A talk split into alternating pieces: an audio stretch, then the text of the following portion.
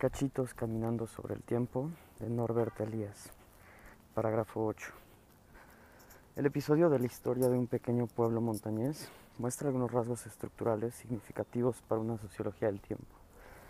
Desde el punto de vista sociológico, el tiempo cumple funciones coordinadoras e integradoras. En estadios más primitivos, las funciones sociales de coordinar e integrar solían ejercerlas ciertos personajes como los sacerdotes o los reyes. Tarea social perdón, en particular, la coordinación mediante el saber del tiempo oportuno en que deben realizarse las cosas es desde hace mucho tiempo tarea social específica de los sacerdotes. Podemos ver que los sacerdotes están liberados del trabajo de producir sus propios alimentos, de aquí que tengan más tiempo para observar los movimientos de los cambiantes astros. Hasta en esta pequeña aldea africana, el sacerdote, en virtud de su saber secreto para buscar el tiempo oportuno, disfruta de bastante poder y autoridad para decidir cuándo los miembros de una sociedad han de empezar los trabajos colectivos de la siembra de los cereales o cuándo han, o cuándo han de empezar las ceremonias estacionales del culto. No se trata de un caso aislado. Casi en todas partes en la larga evolución de las sociedades humanas, los sacerdotes fueron los primeros especialistas en la determinación activa del tiempo. En una fase posterior, cuando surgieron sociedades de estados más grandes y complejas, los sacerdotes solían compartir la función social de establecer el tiempo de importantes actividades sociales con autoridades seculares del Estado, en una relación a menudo muy conflictiva. Cuando las luchas por la hegemonía entre sacerdotes y reyes se decidieron en favor de estos últimos, el Estado se adjudicó en exclusiva el establecimiento del tiempo y el acuñar dinero. Pero a pesar de esta centralización, los sacerdotes siguieron siendo por largos periodos los especialistas en la determinación del tiempo. Las instituciones jurídicas de los estados exigían, sin en cambio, sin embargo, medidas unitarias del tiempo que se adecuasen a la complejidad y multiplicidad de los casos que debían regular. Con la creciente urbanización y comercialización, se hizo cada vez más urgente la exigencia de sincronizar el número cada vez mayor de actividades humanas y de disponer de un retículo temporal continuo y uniforme como nuevo común de referencia de todas las actividades humanas. Fue tarea de las instancias centrales, profanas o religiosas, preparar este retículo y asegurar su funcionamiento. De ello dependía el pago ordenado y recurrente de tributos, intereses, salarios, y el cumplimiento de otros muchos contratos y obligaciones, así como los numerosos días festivos en que los hombres descansaban en sus fatigas. Presionados por estas necesidades, como vemos, las autoridades eclesiásticas y estatales que tienen el monopolio de la determinación del tiempo intentan cumplir con esta tarea. Por ejemplo, durante los siglos, eh, durante siglos y dentro del mismo Estado hubo tradicionalmente diferencias acerca del comienzo y el fin del año. Según parece, el rey Carlos IX de Francia decidió en 1563, después de algunas discusiones, imponer a la sociedad francesa una fecha única para que empezase el año, el primero de enero. El edicto entró en vigor en 1566 y rompió con la tradición más o menos oficial que vinculaba el inicio del año con la fiesta de la Pascua. En virtud de tal disposición, el año 1566 que empezó el 14 de abril y terminó el 31 de diciembre, tuvo solo 8 meses y 17 días.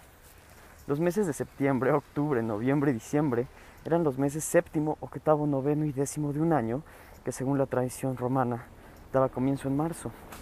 Conservaron un nombre que ya no coincidía con su posición y se transformaron en los meses noveno, décimo, undécimo y duodécimo. Por un tiempo el cambio provocó resistencias, pero en la actualidad la incongruencia apenas nos llama la atención. Como institución social, los calendarios tienen una función de regulación social. Hoy día es obvio que el año empieza el primero de enero, pero no resultan tan patentes su realidad y su función sociales. Es claro que está vinculado con un fenómeno natural, pero no coincide plenamente con este.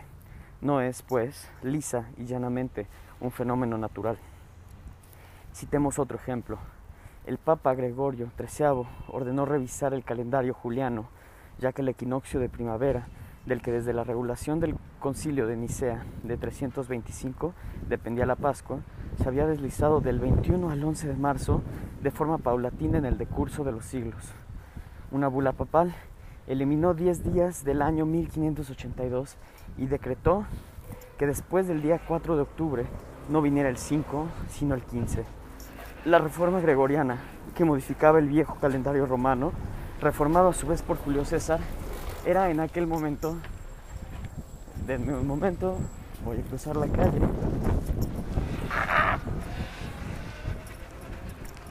Ah, era en aquel momento la reforma gregoriana que modificaba el viejo calendario romano, reformado a su vez por Julio César, era en aquel entonces la última tentativa de crear un sistema calendárico para un año social que a través de los siglos no discrepara demasiado del año natural, es decir, del tiempo en que el Sol, respecto del hombre como observador y punto de referencia, vuelve a un punto de la esfera celeste que los hombres mismos eligieron como arranque.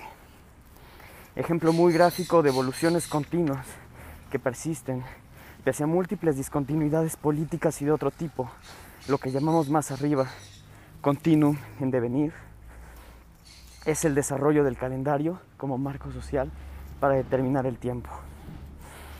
A propósito de este ejemplo, recordemos que el tiempo es una red de relaciones a menudo bastante compleja y que en lo sustancial determinar el tiempo es una función integradora una síntesis.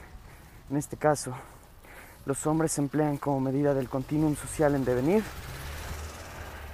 con cambios que se suceden con rapidez relativa, un continuum natural en devenir, como el firmamento, que cambia con tal lentitud que comparado con el primero puede considerarse inalterable. Mediante la fijación más o menos arbitraria de cierta posición del Sol, por ejemplo, respecto a otros astros como punto inicial y final de una unidad social del tiempo, como el año, llegan los hombres a crear un marco de referencia para sincronizar sus actividades. Como prueba de esta difícil tarea, recordemos la lentitud con que a todo lo largo de un siglo consiguieron elaborar la escala temporal del calendario, que se adoptaba con más o menos éxito al continuum físico y resultaba adecuado como medida divisible unitaria de sincronización para los individuos organizados en estados y hoy para un conjunto de estados. Cachito a la mitad del parágrafo 12. Sin una evolución previa y larga de saber, los hombres difícilmente serían conscientes de la igualdad y la regularidad de los conjuntos de acontecimientos con la enorme amplitud con que son conocidos hoy día. En efecto, ¿cómo, sin un amplio conocimiento de estas regularidades, podrían formar conceptos de un grado de síntesis tan elevado como por ejemplo vida, naturaleza o razón, obvios en la actualidad, pero que suponen un alto grado de certeza sobre las regularidades e identidades recurrentes, tanto de los objetos como de sí mismos. Es posible que un grupo humano que no ha recibido la herencia de una tradición cultural larga pueda por sus propias fuerzas comprobar que las luminarias máximas de nuestro cielo, que llamamos hoy Sol y Luna, aparecen y desaparecen en intervalos más o menos irregulares. Y apoyados en esta vivencia, buenos días, en esta vivencia limitada de una vida, serían capaces de concebir siquiera la idea de que existen dichas regularidades y estarían en condiciones por sí mismos de elaborar en un abrir y cerrar de ojos. Las clasificaciones que dividen las cosas en animadas e inanimadas, en piedras, plantas, animales y hombres. Por cierto, esta parte se parece muchísimo a un poema de Fernando Pessoa que se llama eh, Hay bastante metafísica en no pensar en nada, creo. ¿Cómo podrían estos hombres desarrollar en una generación símbolos comunicables para designar los rasgos distintivos de tales clasificaciones. Por otra parte, sería posible, sin un saber seguro, en cierto modo, acerca de las regularidades y continuidades distintivas de las relaciones entre estos y otros grupos de acontecimientos, concebir la idea de utilizar una serie determinada y continua de sucesos Por ejemplo, las movilizaciones celestes como instrumento de medición continua de las propias actividades sociales. Considérese otra vez el sentimiento de identidad y continuidad que experimentan los hombres durante toda su vida. En nuestro tipo de sociedad, la vida de un hombre se mide con puntual exactitud. Una escala temporal social que mide la edad. Tengo 12 años, tú tienes 10. La aprende el individuo muy pronto y la integra como elemento esencial en la imagen de sí mismo y de los demás.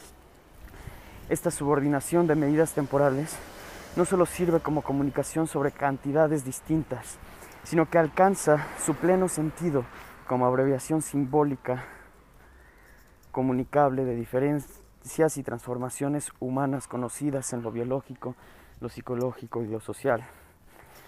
En el curso de un largo proceso del saber se ha difundido además el conocimiento de que los procesos biológicos y sociales a que se refiere esta escala temporal avanzan en cierta dirección y son irreversibles. Así pues, esta escala temporal parece a menudo poseer la fuerza coactiva de un proceso irreversible. Se habla tal vez de los años que pasan o del tiempo que pasa, cuando lo que quiere significarse en realidad es el proceso continuo del propio envejecimiento, como suele suceder en un universo sociosimbólico de nuestro tipo. Los símbolos de un alto nivel de síntesis se objetivan en el lenguaje ordinario y adquieren vida propia. Y los conceptos temporales en general y los de edad en particular se prestan especialmente a este uso hipostático.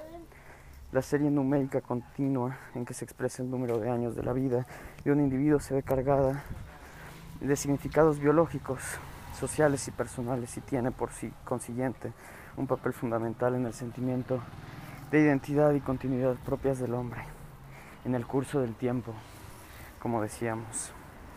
Además, el sentimiento de lo irreversible de la serie numérica de los símbolos de edad, 25, 64, se ha reforzado por su estrecha relación con, los símbolos de la era como escala temporal.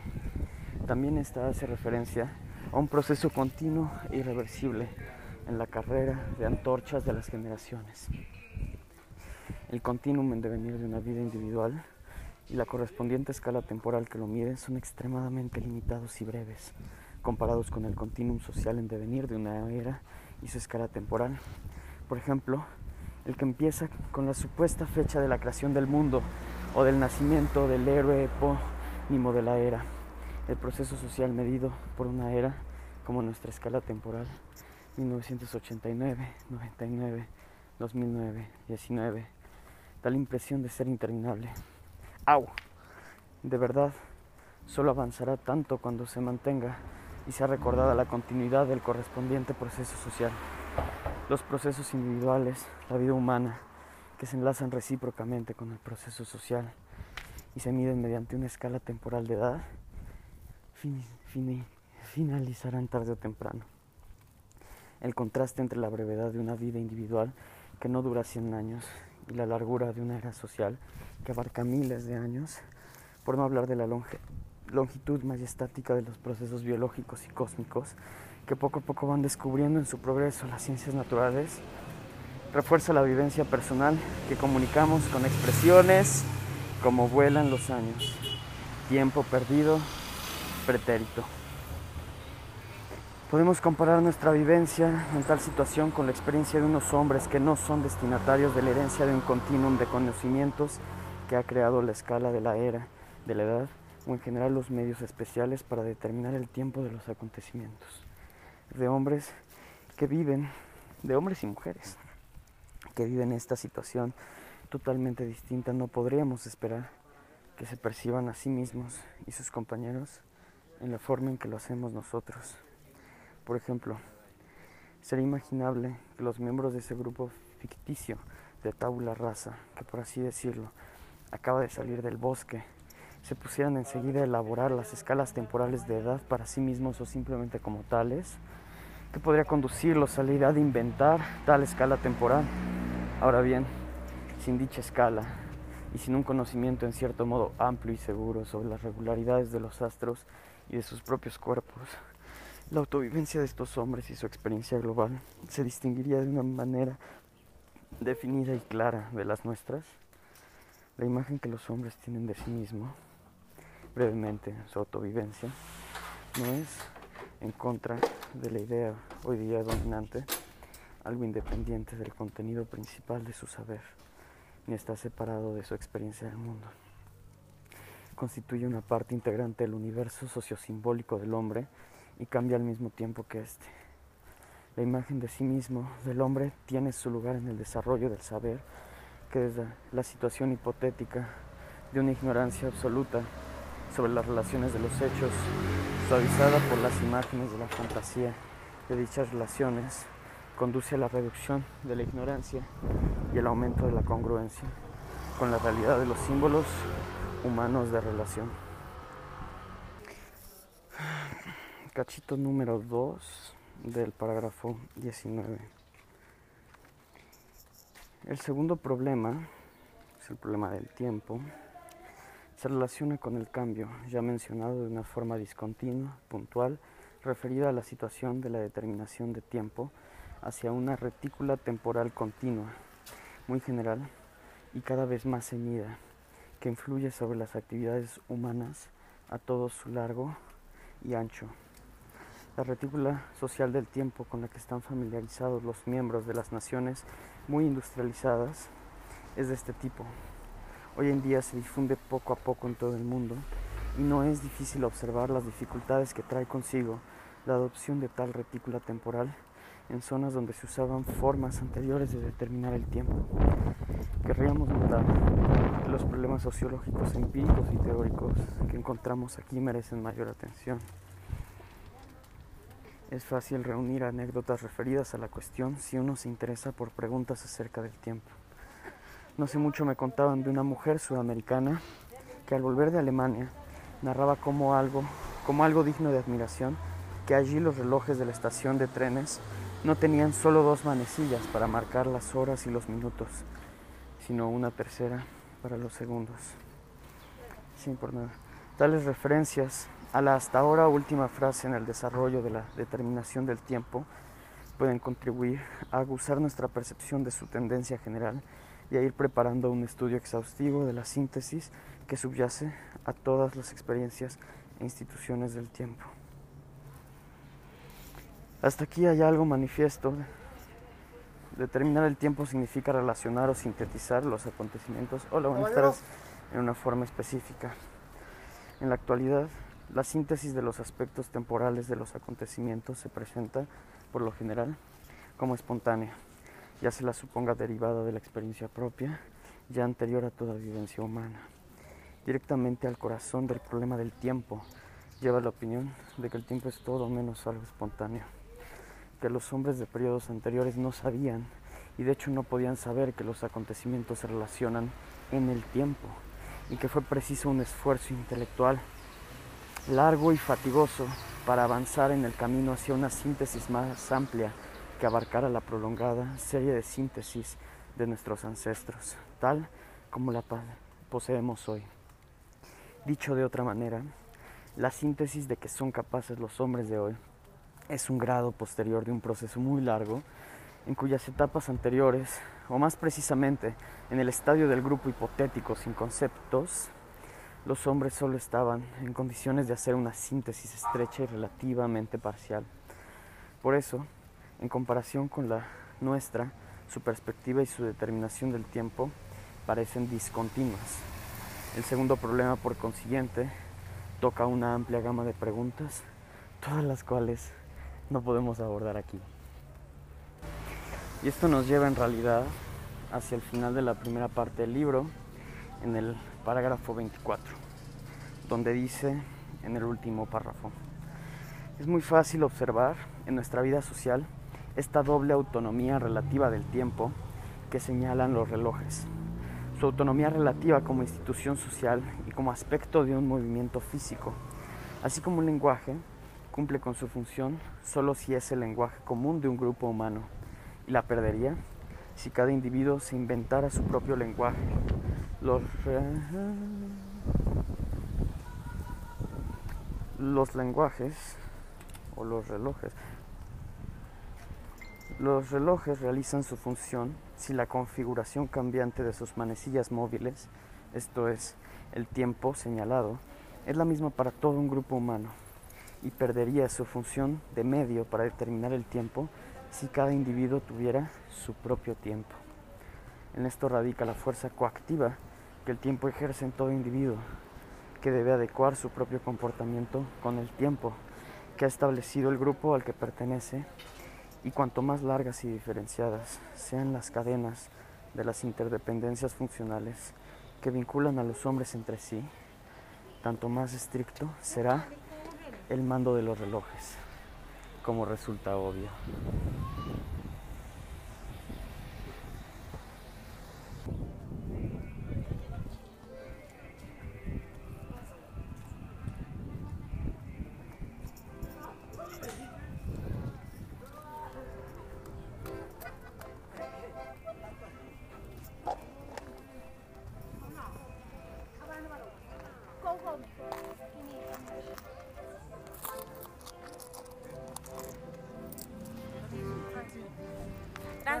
Joven.